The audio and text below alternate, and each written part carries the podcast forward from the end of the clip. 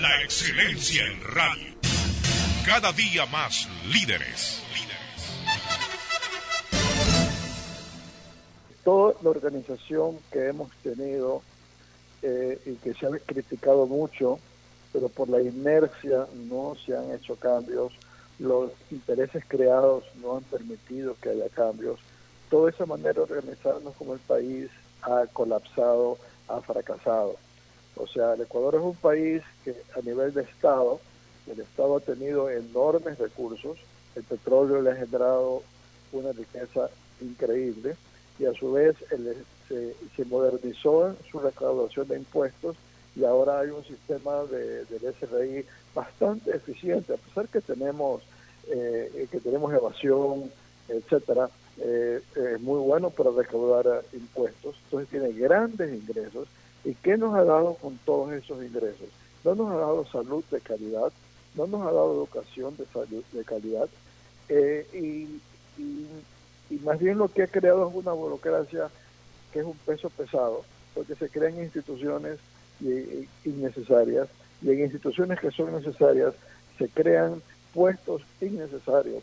Fíjense usted, Alcides, que en el sur de la ciudad de Quito se construyó una plataforma, o sea, un edificio que costó 200 millones de dólares, una cuestión inmensa, que es para los ministerios del área social. Pero en, eso, en ese enorme edificio no funciona un dispensario médico, no funciona una escuela, todos son puestos de escritorio. ¿Por qué necesitamos en el área social tantos puestos de escritorio y no tengamos suficientes unidades intensivas en, Guayaquil con médicos para atender a los enfermos. O sea, es un absurdo que se gaste en, en burocracia y no se gaste en servicios. Si tenemos un Estado grande, tiene que ser un Estado que vaya a servir al pueblo, que vaya a servir con salud, con educación, con seguridad y otras cosas que, no son tan importantes, pero que también valen la pena, y no una, una burocracia pesada hay gente que está ganando un sueldo sin darnos servicios a los ciudadanos. Entonces, eso, eso tiene que cambiar radicalmente. Y luego, eh, y, tiene que cambiar por dos motivos. El central es que esencialmente hay que usar mejor los recursos. Pero en segundo lugar, en estos momentos de muy grave crisis, crisis por la pandemia, los organismos multilaterales están ayudando a países, pero están ayudando a países que se ayudan a sí mismos, o sea, están trabajando de manera complementaria. Le acaban de prestar el Fondo Monetario 11 mil millones a Colombia y 11 mil millones a Perú. Eh, y, entre los argumentos que dan es, están en crisis y tienen una buena política económica, entonces tenemos que apoyarlo. Nosotros no estamos en la lista para que nos presten, nos tendrían que prestar para que sea algo equivalente como 5 mil millones de dólares. No estamos en lista porque no tenemos una política coherente, todo se ve en burocracia, entonces dice, ¿para qué vamos a darle plata a este país? Para que se lo gaste todo en burocracia y después no repague los préstamos y pida más. Tiene que modificar las cosas. Y dice así, el próximo gobierno, tiene que empezar este gobierno, porque no podemos perder tanto tiempo. El próximo gobierno se posiciona en mayo y toma meses a que un gobierno se monte en el potro y comience a, funcionar adecuadamente. Entonces, no podemos perder año y medio más porque estamos en una situación muy dura. La gente está perdiendo empleo. Los, eh, los informales no pueden salir a trabajar porque estamos en, en, cuarentena, estamos en semáforo rojo.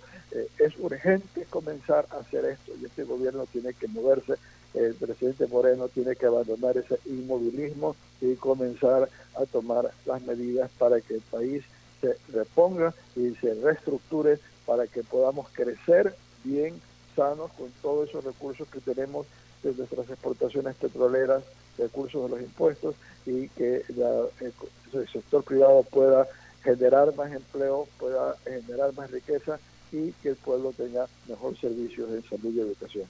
Hay que, hay que ir presionando incluso a los eh, pretendientes a la presidencia y, a los aspirantes a ser los nuevos asambleístas a que, tengan un compromiso de eh, conversar y dialogar y de concertar también con el gobierno actual y con los asambleístas actuales en cuál va a ser el sentido de la reforma. Para que cuando haya un nuevo gobierno eh, bueno, imprima su características y lo que el nuevo gobierno considera que es prioritario, pero dentro del contexto del acuerdo de, eh, de, todas las partes, porque el nuevo presidente va a necesitar eh, eh tener eh, va a tener que aprobar leyes y va a tener que tener una asamblea que esté dispuesto a, a colegislar con el Ejecutivo sobre cómo deben ser esas leyes. Y, entonces, en ese sentido, eh, el ejemplo que se pone ahora al CIDES es Portugal. Portugal es un país dentro de la Unión Europea de los que tienen la economía más débil. Es un país de los que estuvo la tremenda crisis, de la crisis anterior que hubo, de los que se consideraba que casi estaba a la par de Grecia, que no iba a poder salir de la crisis. Y allá, eh, en que hay partidos eh, ideológicos, hay partidos de derecha, hay partidos socialistas, etcétera, se pusieron de acuerdo, como antes lo hizo hace décadas atrás España, se pusieron de acuerdo en qué era lo esencial que había que hacer para que la economía se recupere. recordemos que Portugal tiene el euro, sea que también tiene una moneda dura, no puede devaluar.